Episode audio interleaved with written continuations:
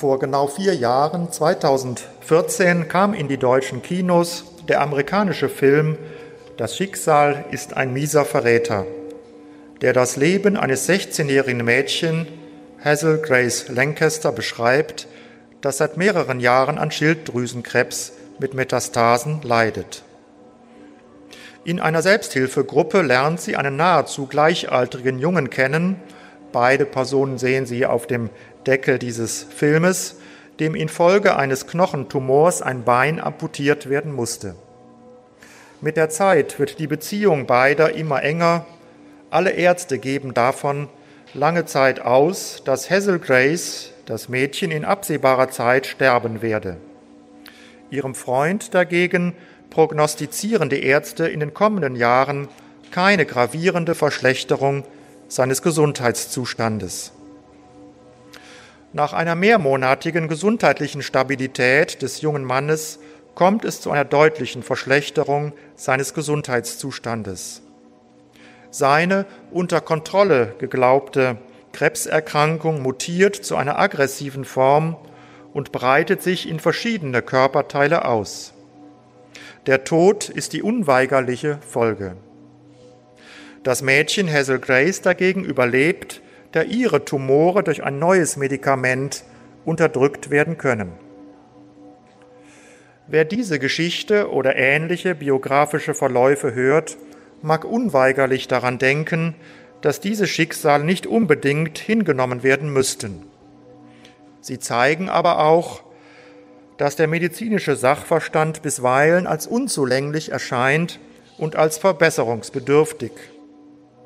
Man muss da doch etwas tun können, so die naheliegende Aussage so mancher Menschen. Die nicht selten damit einhergehende Ohnmacht bzw. Wut klagt an. Der Mensch wehrt sich und stellt unweigerlich die Frage nach dem Sinn des Lebens im Allgemeinen und die Frage nach dem Sinn seiner Krankheit im Besonderen. Ist es einfach nur Schicksal oder gar Zufall, ein Los, das man wie im Glücksspiel zieht und auf dem steht, dass das eigene Leben wenig Qualität in der Zukunft haben wird oder gar das Ende des Lebens in Kürze bevorsteht? Ich komme zum ersten Unterpunkt Schicksal und Zufall, Ungewissheiten, die dem Menschen widerstreben. In unserer durch aufklärerisches Denken bestimmten Welt erscheinen die Begriffe Schicksal und Zufall negativ konnotierte Bezeichnungen zu sein. Bei einer Konzentrierung auf die Subjekthaftigkeit des Menschen, welche sich dadurch auszeichnet, dass der Mensch seine Geschicke selbstbewusst und weitgehend autonom in die eigenen Hände nimmt, erscheinen wenig oder nicht berechenbare Ereignisse wie Fremdkörper die es auszumerzen gelte. Der Zufall kann als Unordnung empfunden werden. Etwas Verworrenes, ja Tückisches und Böses zeigt sich an ihm. Zufall ist offenbar ein Nichts. Er hat keine Substanz. Grundlegend kann er als etwas definiert werden, für das es keine Ursachen gibt oder dass solche jetzt nicht oder prinzipiell nicht erkennbar sind. In der Antike wurde das griechische Wort Tyche für ein unvorhergesehenes menschliches Widerfahrenes bezeichnet, das besonders bei Tragödien und Komödien eine besondere Rolle einnahm. Bereits im fünften Jahrhundert vor Christus wurde von Seiten der Mediziner versucht, bei der Bestimmung von Krankheits- oder Heilungsprozessen den Zufall auszuschalten.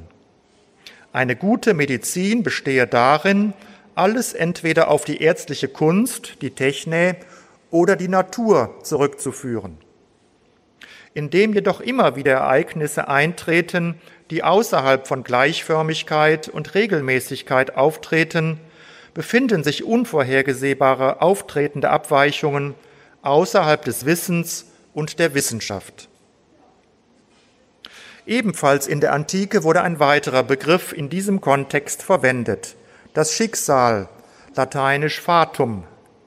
Diese Bezeichnung erhält in der Stoa, einer philosophischen Richtung aus vorchristlicher Zeit, besondere Konturen und hat die Philosophiegeschichte bis in die frühe Neuzeit beeinflusst. Vor dem Hintergrund der Annahme eines allmächtigen und allwissenden Gottes konnte Schicksal in Konkurrenz zur göttlichen Vorsehung treten und wurde deshalb entweder abgelehnt oder als göttlicher Ausspruch aufgefasst. Gemäß der Stoa folgt der Weise durch seine Einsicht und sein Handeln dem Schicksal. Den Nichtweisen schleift das Schicksal dagegen einfach mit. Nachfolgend entwickelte sich jedoch auch eine antifatalistische Strömung.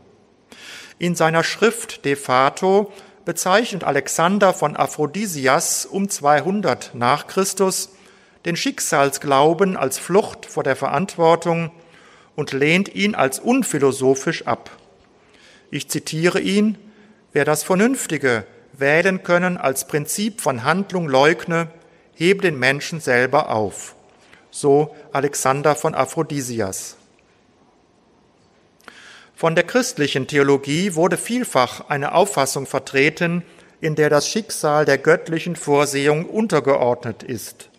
Schicksal wird vielfach zu einem Namen der Natur. Mit dem Körper ist der Mensch dem Schicksal unterworfen, mit dem Geist jedoch steht er über dem Schicksal, frei in Wahl und Wille, sich durch geistige Tätigkeit über das Schicksal zu erheben oder auch im Verfallen an den Körper und seine Affekte im Schicksal gefangen zu sein.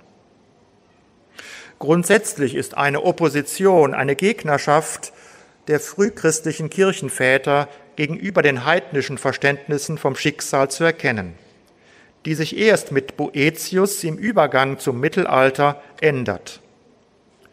Boetius setzte zu Beginn des sechsten Jahrhunderts das Schicksal in ein positiv bestimmtes Verhältnis zur Vorsehung.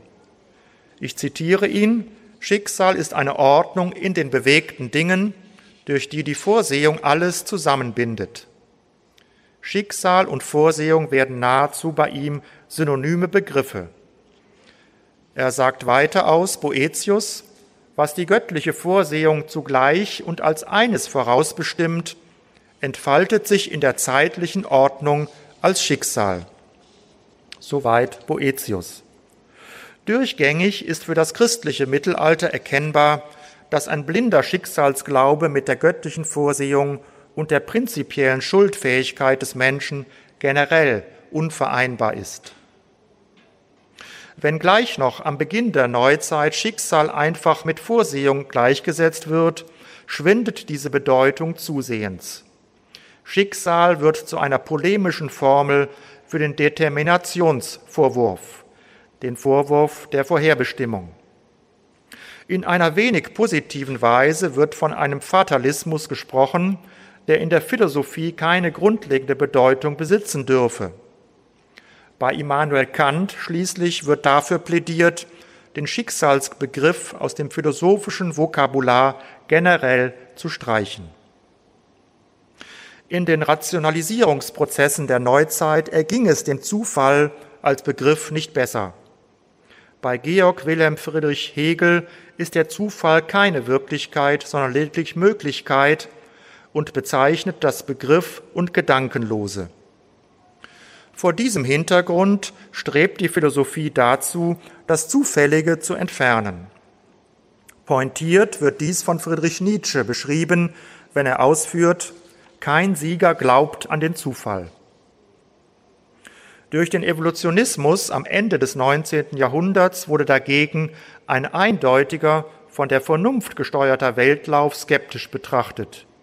Die Triebfeder der Geschichte ist vielmehr immer auch der Zufall gewesen.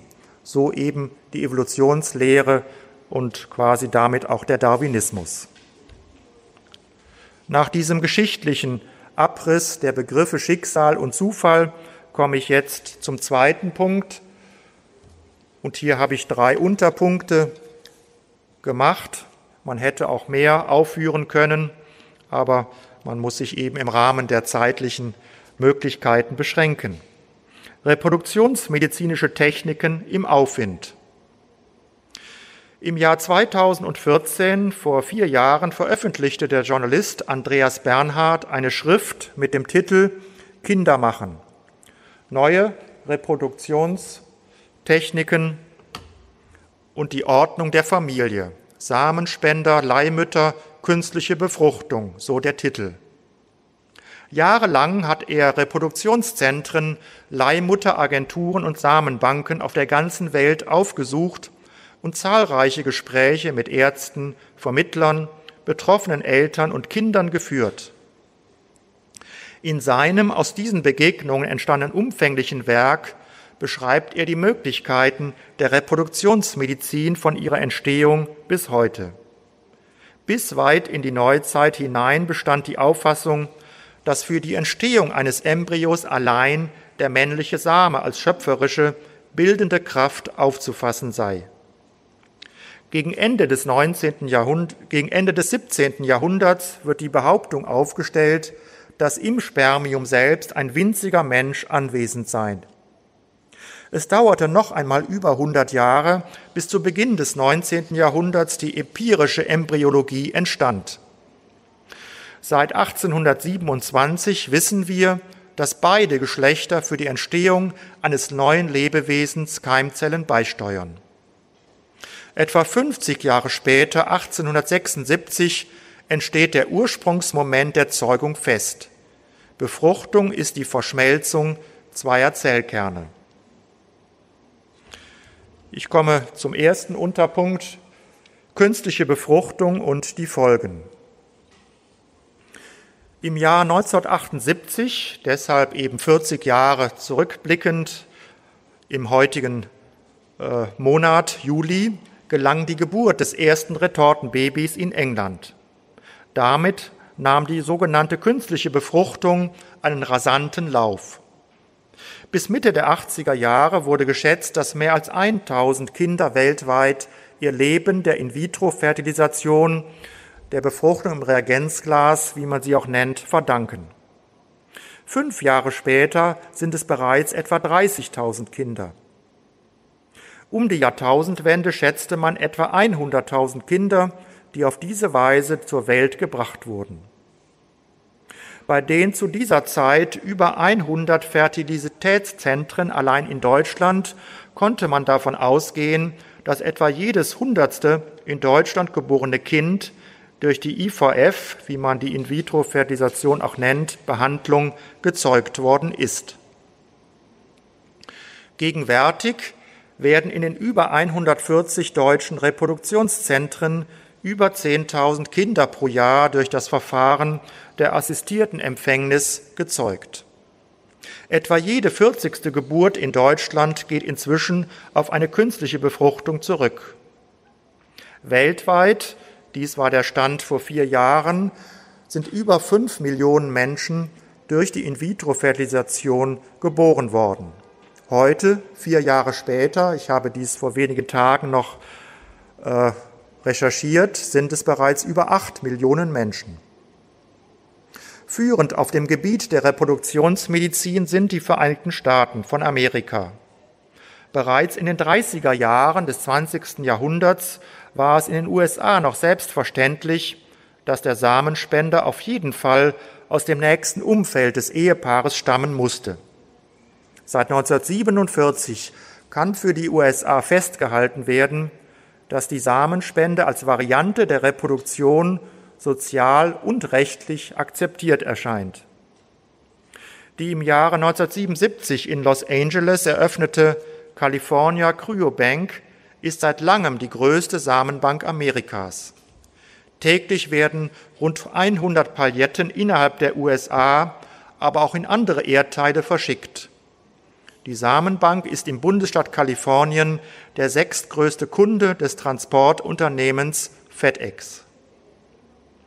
Seit über zehn Jahren gibt es in den USA christliche Organisationen, aber auch Reproduktionskliniken, die die sogenannten überzähligen Embryonen, von denen es allein in den USA viele Hunderttausende gibt, auf die, zur Adoption vermitteln.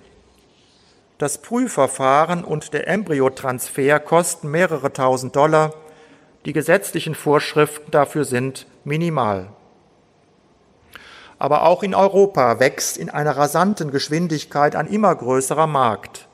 Im Bereich der künstlichen Befruchtungstechniken macht Europa etwa ein Drittel des weltweiten Volumens aus und wächst mit der wirtschaftlichen Konjunktur. Weltweit wächst der globale Markt für die künstliche Befruchtung von einer Jahresbasis von 2,2 Milliarden Euro Jahr für Jahr um mehr als sieben Prozent. Die künstlichen Befruchtungstechniken haben zu einer Segmentierung der Elternschaft beigetragen. In der Realität kann ein durch künstliche Befruchtung gezeugter Mensch fünf Elternteile haben.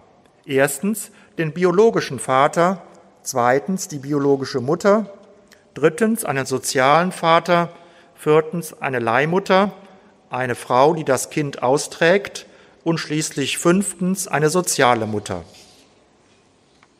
Generell kann man für die Bundesrepublik Deutschland festhalten, dass bis in die 60er Jahre des letzten Jahrhunderts hinein die künstlichen Befruchtungstechniken weithin einhellig zurückgewiesen wurden.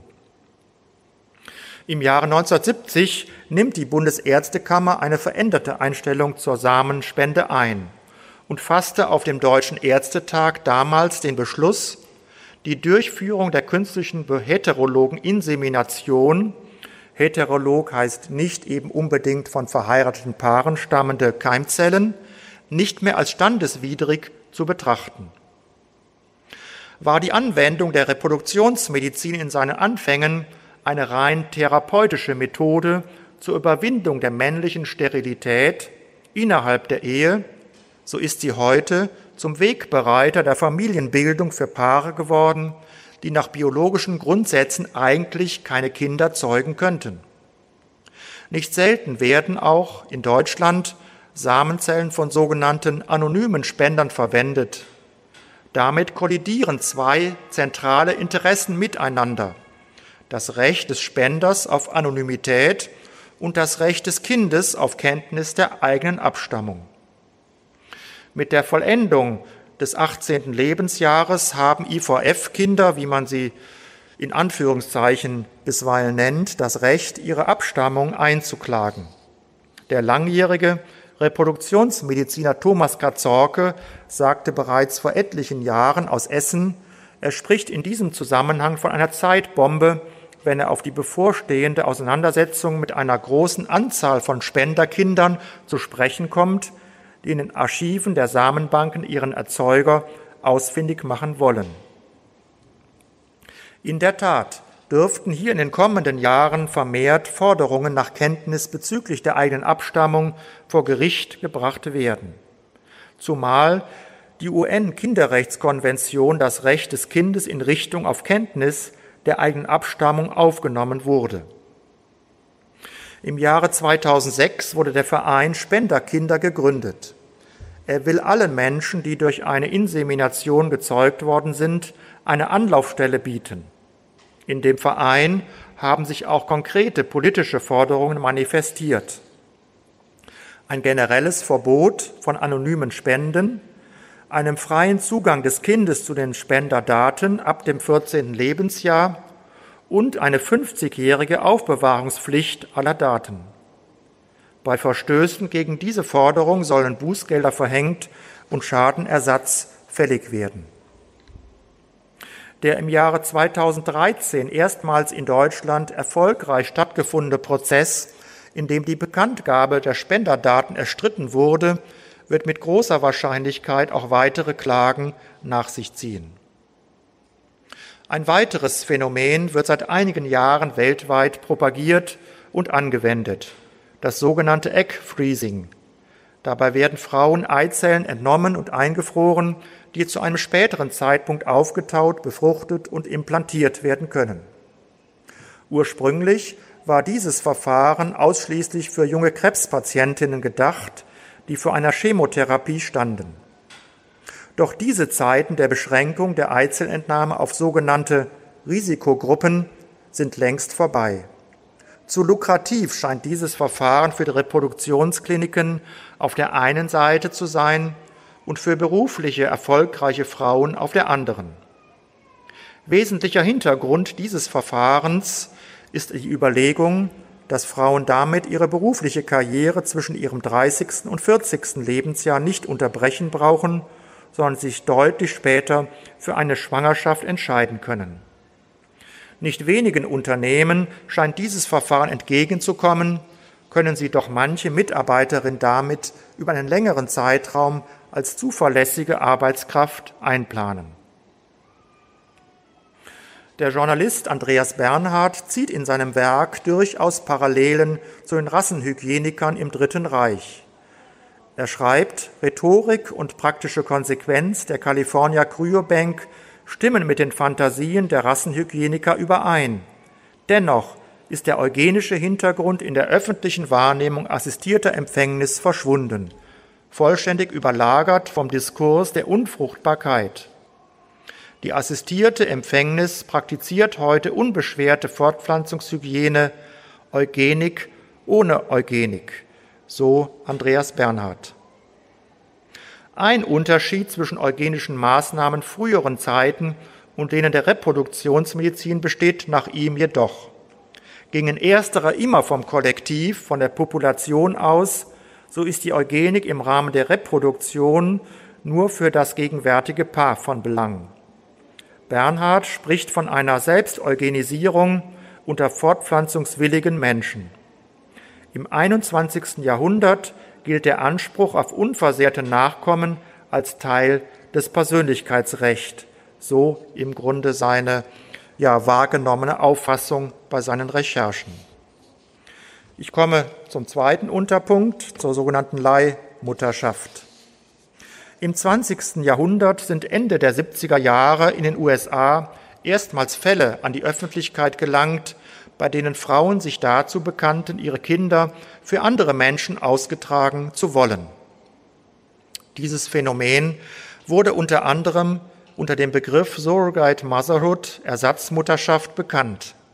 In Deutschland wurde dieses, diese sogenannte Leihmutterschaft weithin scharf kritisiert. Geschichtlich kann man sagen, dass es diese sogenannte Ersatzmutterschaft in Einzelfällen immer wieder gegeben hat. Bereits im Buch Genesis wird diese im Kapitel 16 beschrieben. Abrahams Ehe mit Sarah blieb viele Jahre kinderlos. Sarah forderte Abraham auf, zu seinen Mägden zu gehen, wodurch sie sich Nachkommen erhoffte. Die Magd Hagar gebar Ismael, die Mägde Bilha und Silpa gebären ihren Dienstherren jeweils zwei Söhne. Eine bereits in archaischen Zeiten praktizierte Weise, Nachkommenschaft zu bekommen, wird seit einigen Jahrzehnten unter Zuhilfenahme des kommerziellen Gesichtspunktes zu einem öffentlichen Ereignis. Seit den 70er Jahren sind eben auch in Deutschland Fälle bekannt, bei denen die Leihmutterschaft angenommen werden kann.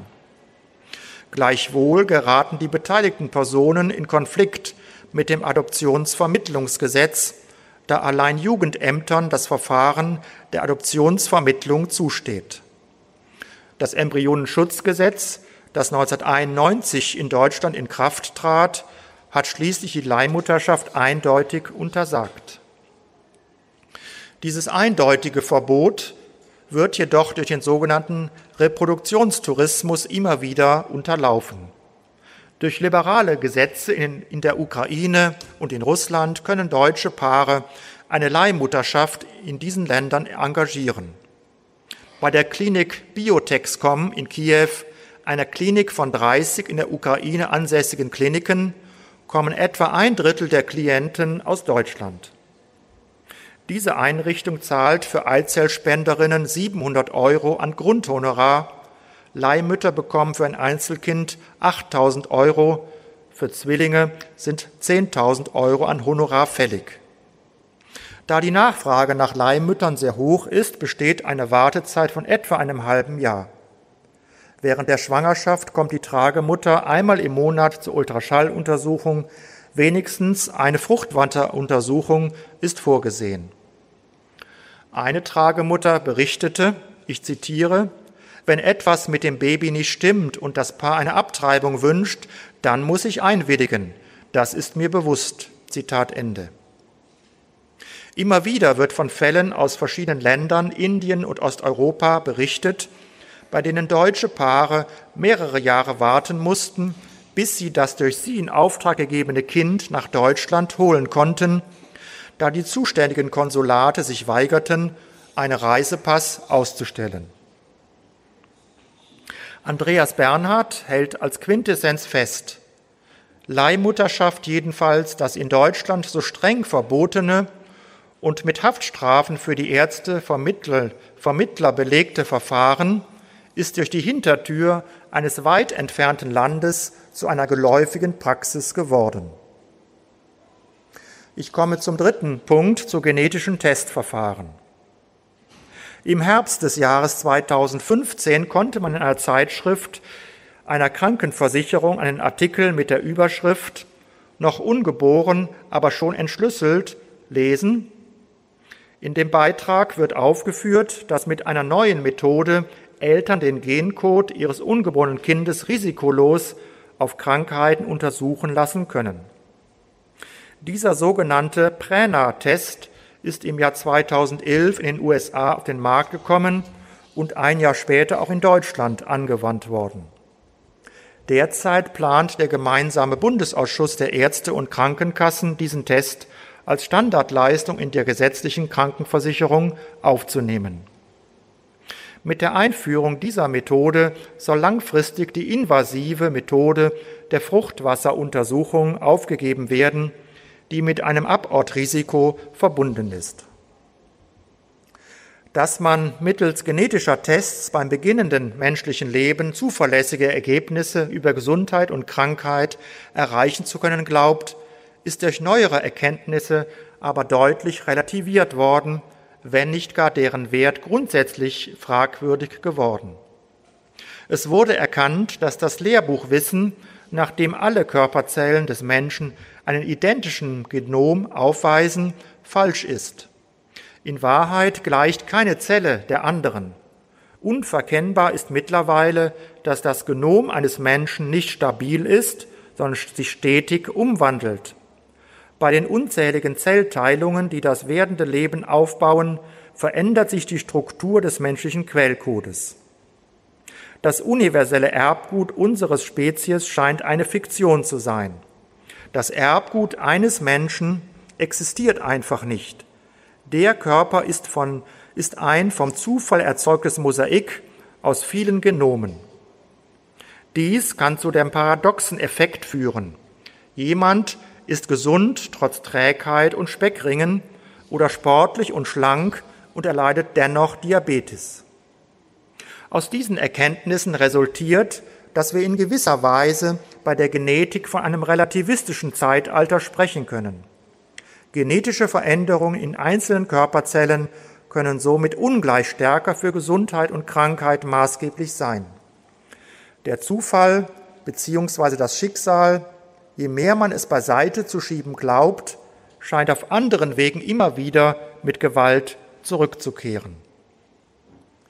Ich komme zum dritten Punkt. Das Prinzip Menschenwürde ist auf den gesamten naturalen Prozess des menschlichen Lebens zu beziehen der breite Konsens in unserer Gesellschaft, dass die Demokratie die geeigneteste Staatsform in einer freiheitlichen orientierten Gesellschaft darstellt, beruht zum einen auf dem Mehrheitsprinzip und dem sich daraus ergebenden Grundsatz der Verfassungskonformität.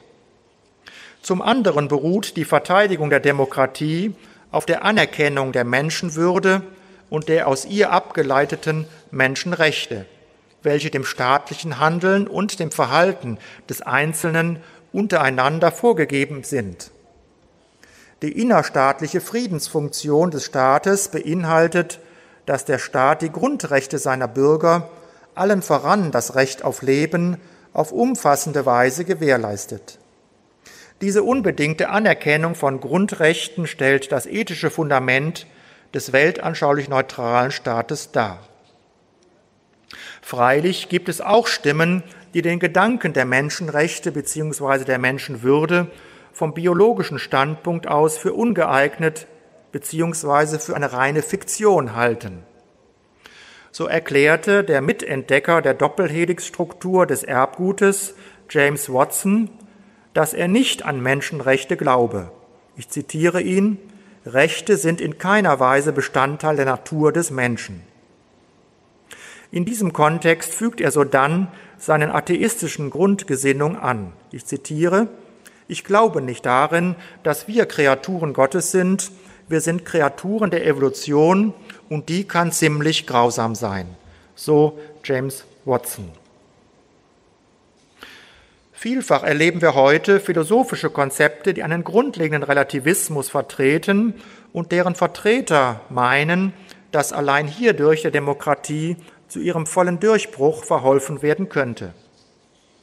Während wir im politischen Bereich zu Recht von einem Pluralismus sprechen können und sogar müssen, wirkt sich ein ethischer Relativismus in radikaler Form, das heißt in einer Aufweichung von Grundrechten, auf die Demokratie zersetzend aus. Der politische und kulturelle Pluralismus, der den inneren Reichtum demokratischer Gesellschaften ausmacht, darf nicht mit einem Pluralismus der moralischen Prinzipien und Grundwerte verwechselt werden, der deren Anerkennung als gleichermaßen mögliche Option betrachtet und sie dadurch der Gleichgültigkeit ausliefert. Eine Aussage des Bundesverfassungsgerichts von 1975 ist eindeutig. Ich zitiere, wo menschliches Leben existiert, kommt ihm Menschenwürde zu. Es ist nicht entscheidend, ob der Träger sich dieser Würde bewusst ist und sie selbst zu wahren weiß. Die von Anfang an im menschlichen Sein angelegten potenziellen Fähigkeiten genügen, um die Menschenwürde zu begründen. Soweit das Zitat. Und dies ist eindeutig dahingehend zu verstehen, dass der Embryo im Sinne des Grundgesetzes Artikel 1 Absatz 1 Mensch ist, dem Menschenwürde zukommt. Menschenwürde ist eine alle menschlichen Leben gleichermaßen eigene Qualität, wobei wir ihr nur gerecht werden, wenn wir den gesamten naturalen Entwicklungsprozess des Embryos, der mit der Befruchtung beginnt, dem Schutz der Menschenwürde unterstellen. Gegenüber dieser Auffassung, dass ein Bezug auf die Menschenwürde für bioethische Fragen keine Anhaltspunkte biete, beziehungsweise eine minimale Personenwürde für den Embryo ausreichend sei, bleibt darauf hinzuweisen, dass die Personenwürde nicht von der Aktualität und Funktionalität spezieller menschlicher Lebensäußerungen abhängig ist, sondern ein feststehendes Element des Menschen darstellt.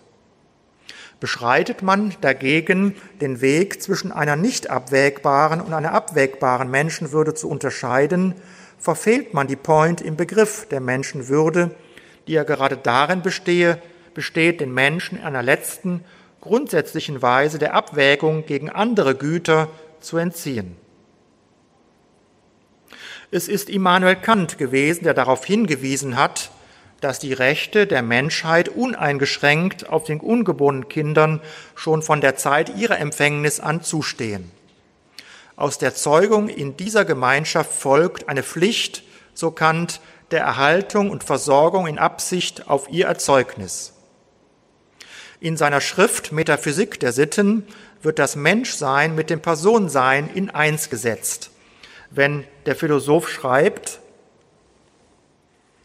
denn da das Erzeugte eine Person ist und es möglich ist, sich von der Erzeugung eines mit Freiheit begabten Wesens durch die physische Operation einen Begriff zu machen, so ist es eine in praktischer Hinsicht ganz richtige und auch notwendige Idee, den Akt der Zeugung als einen solchen anzusehen, wodurch wir eine Person ohne ihre Einwilligung auf die Welt gesetzt und eigenmächtig in sie herübergebracht haben. Er führt weiter fort, für welche Tat auf den Eltern nun auch eine Verbindlichkeit haftet, sie, so viel in ihren Kräften ist, mit diesem ihrem Zustande zufrieden zu machen. Sie können ihr Kind nicht gleichsam als ihr Gemächsel, denn ein solches kann kein mit Freiheit begabtes Wesen sein und als ihr Eigentum zerstören oder es auch nur dem Zufall überlassen, weil an ihm nicht bloß ein Weltwesen, sondern auch ein Weltbürger in einen Zustand herübergezogen, der ihnen nun auch nach Rechtsbegriffen nicht gleichgültig sein kann. Soweit das Zitat von Immanuel Kant.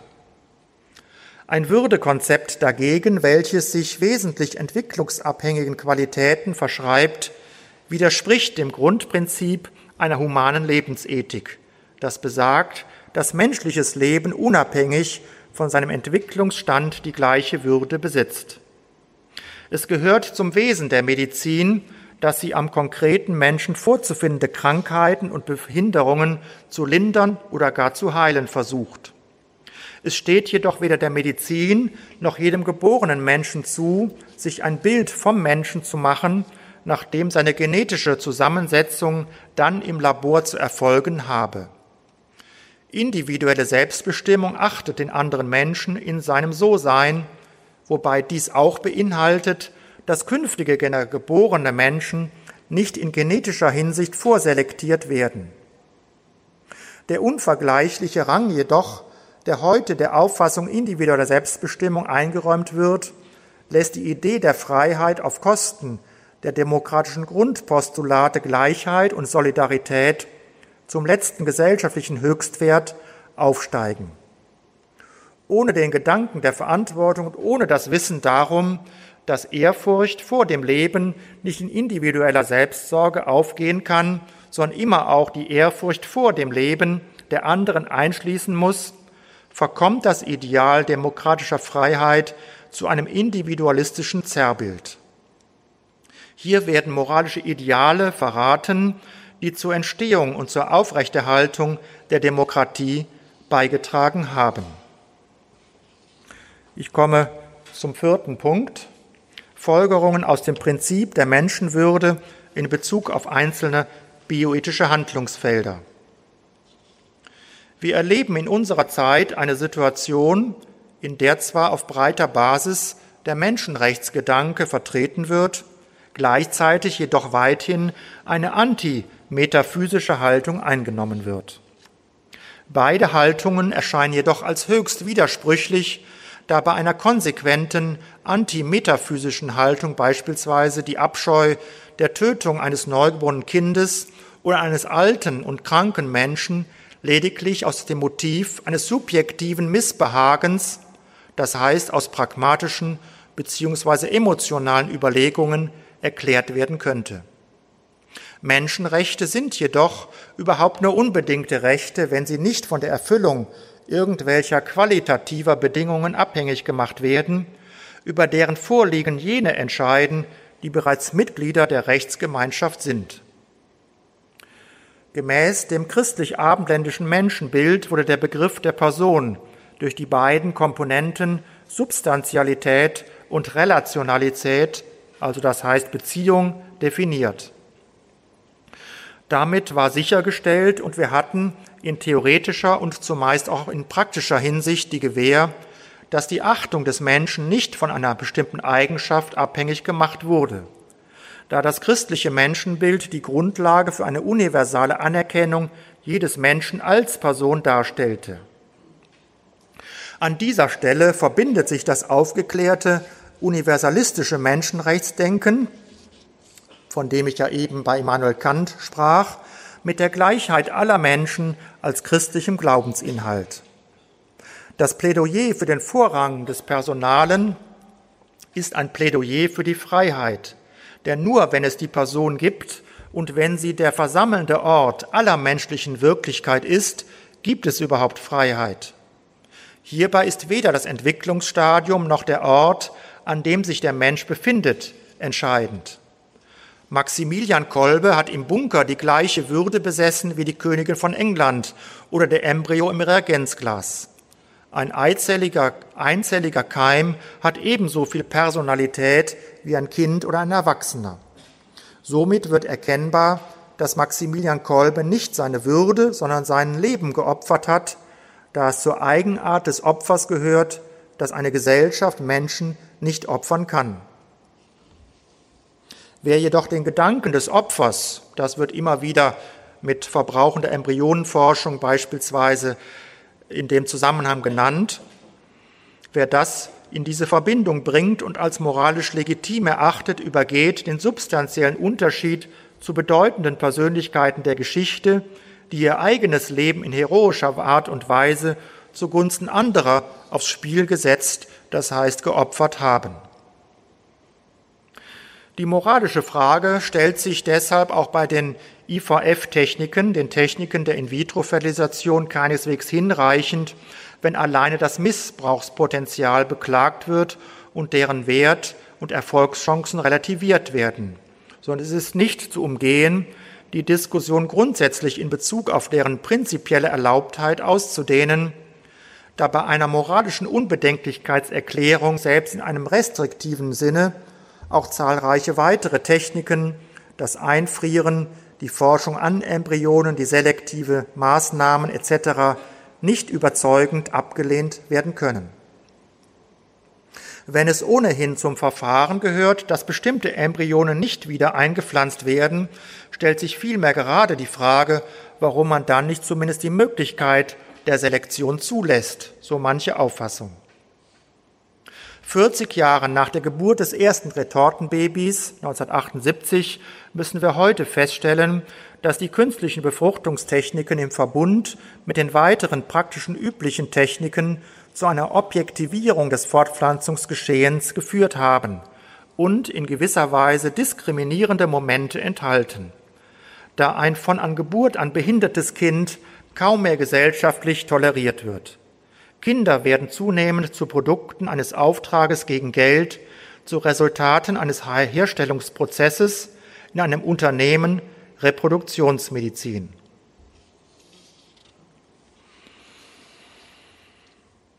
Die Beurteilung eines Menschen nach Art seiner Entstehung verbietet sich aus grundsätzlichen Gründen.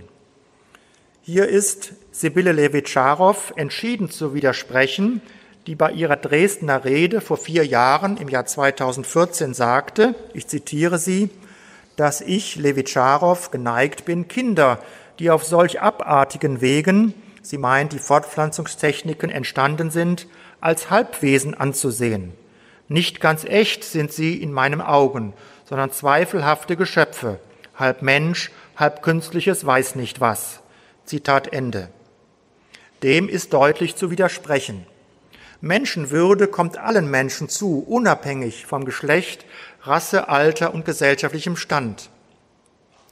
Daraus folgt, dass die Würde bzw. die Beseelung eines Menschen in keiner Weise davon abhängt und nicht danach bemessen werden kann, unter welchen Umständen ein Mensch entstanden ist.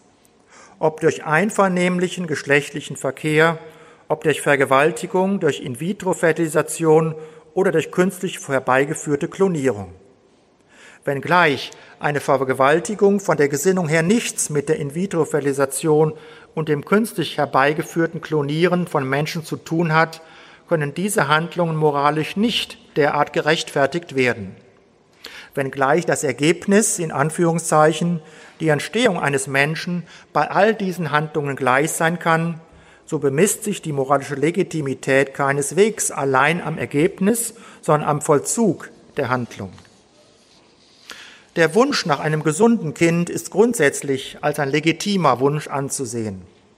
Gleichwohl ist der Weg zu diesem Ziel bei der IVF, bei der In-vitro-Fertilisation moralisch keineswegs derart unbedenklich, da hier eine Instrumentalisierung auch der menschlichen Sexualität vorgenommen wird, die sich mit einem absoluten Kinderwunsch paart und ja auch vielfach vom Geldbeutel der Eltern abhängt.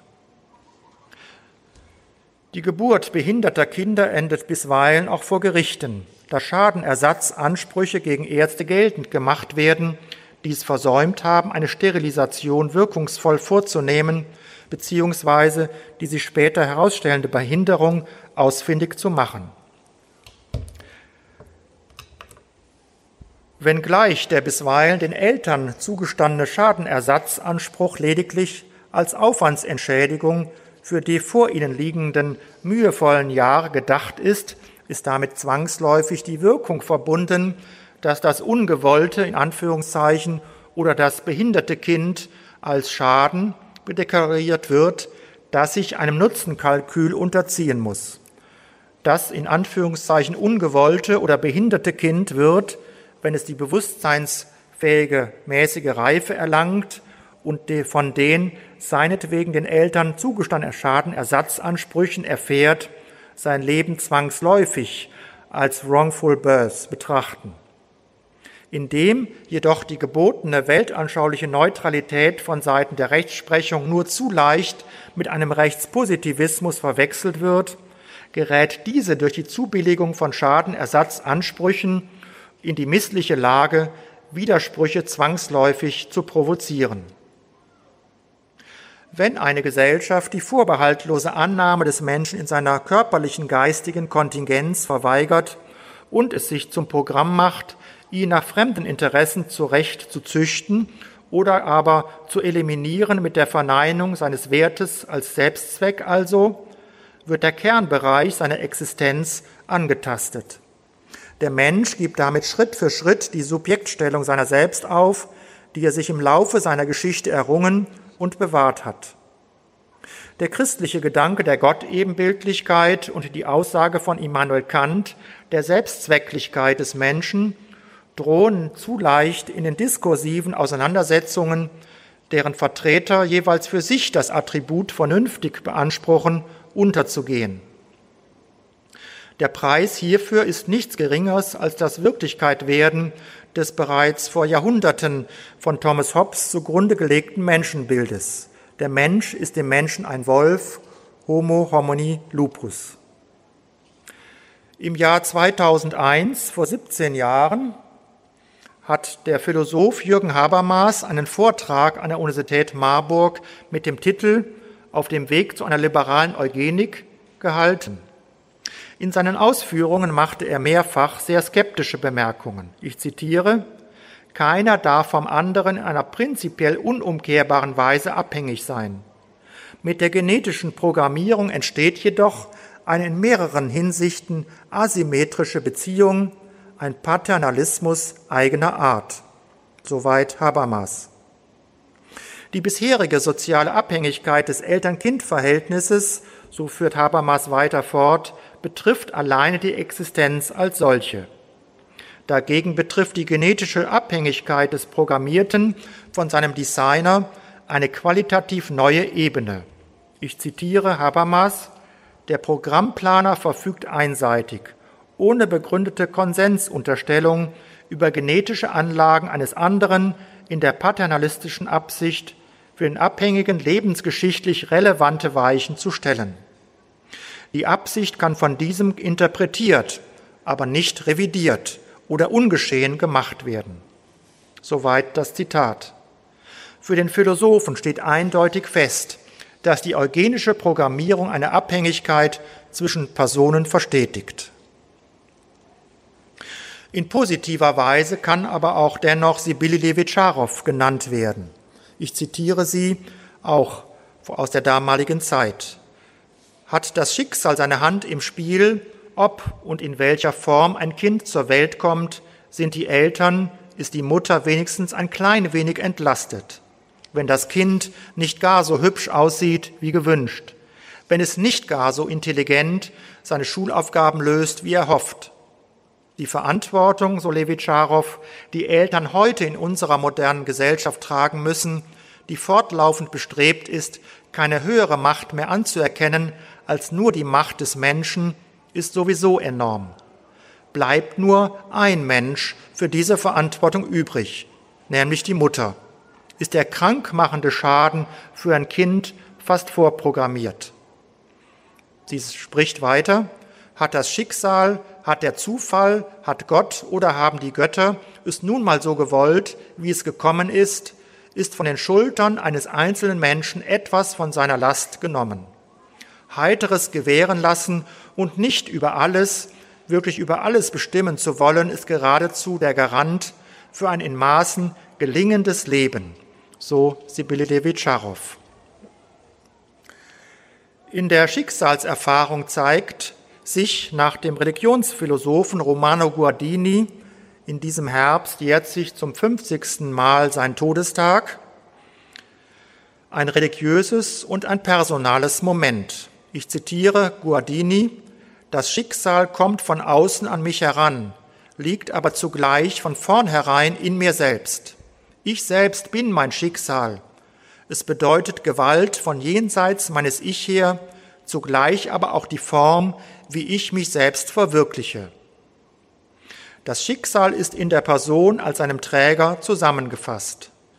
Guardini führt aus, Personalität ist jenes in sich selbst stehen, worin der bewusst und freie Geist sich selbst gehört. Nur Person kann Schicksal haben. Soweit das Zitat. Wenn wir das Schicksal vom Begriff der Person her sehen, kann uns dies helfen, so manchem Schicksalsschlag, wie wir es heute nennen, gelassener gegenüberzutreten. Es kann uns helfen, die Größe bzw. Macht des Menschen in Blick zu nehmen und diese in den größeren Kontext der menschlichen Begrenztheit einzuordnen. Freilich erscheint diese bisweilen auch als Ohnmacht. Unter rein naturwissenschaftlichen Gesichtspunkten ist das Schicksal ein mieser Verräter. Die Natur im Allgemeinen und die menschliche Natur im Besonderen erscheinen uns vielfach als ungerecht, ja grausam zu sein. Dennoch haben wir erkannt, dass wir die uns umgebende Natur besonders schützen müssen und dies im letzten um unserer menschlichen Natur auch wegen. Zu Recht hat Papst Benedikt XVI. im September 2011 vor dem Deutschen Bundestag auch von einer Ökologie des Menschen gesprochen. Ich zitiere, auch der Mensch hat eine Natur, die er achten muss und die er nicht beliebig manipulieren kann. Der Mensch ist nicht nur sich selbst machende Freiheit, der Mensch macht sich nicht selbst, er ist auch Geist und Wille, aber er ist auch Natur, und sein Wille ist dann recht, wenn er auf die Natur hört, sie achtet und sich annimmt als der, der er ist und der sich nicht selbst gemacht hat. Gerade so und nur so vollzieht sich wahre menschliche Freiheit. Soweit das Zitat. Vor diesem Hintergrund kann man sagen, dass das Schicksal eine ständige Begleiterscheinung des Menschen ist. Jede neue Entdeckung naturwissenschaftlicher Zusammenhänge hat die Frage nach dem Warum nie endgültig klären können. Vieles, wenn nicht gar alles, spricht dafür, dass dies auch in Zukunft so bleiben wird. Ich danke Ihnen für Ihre Aufmerksamkeit.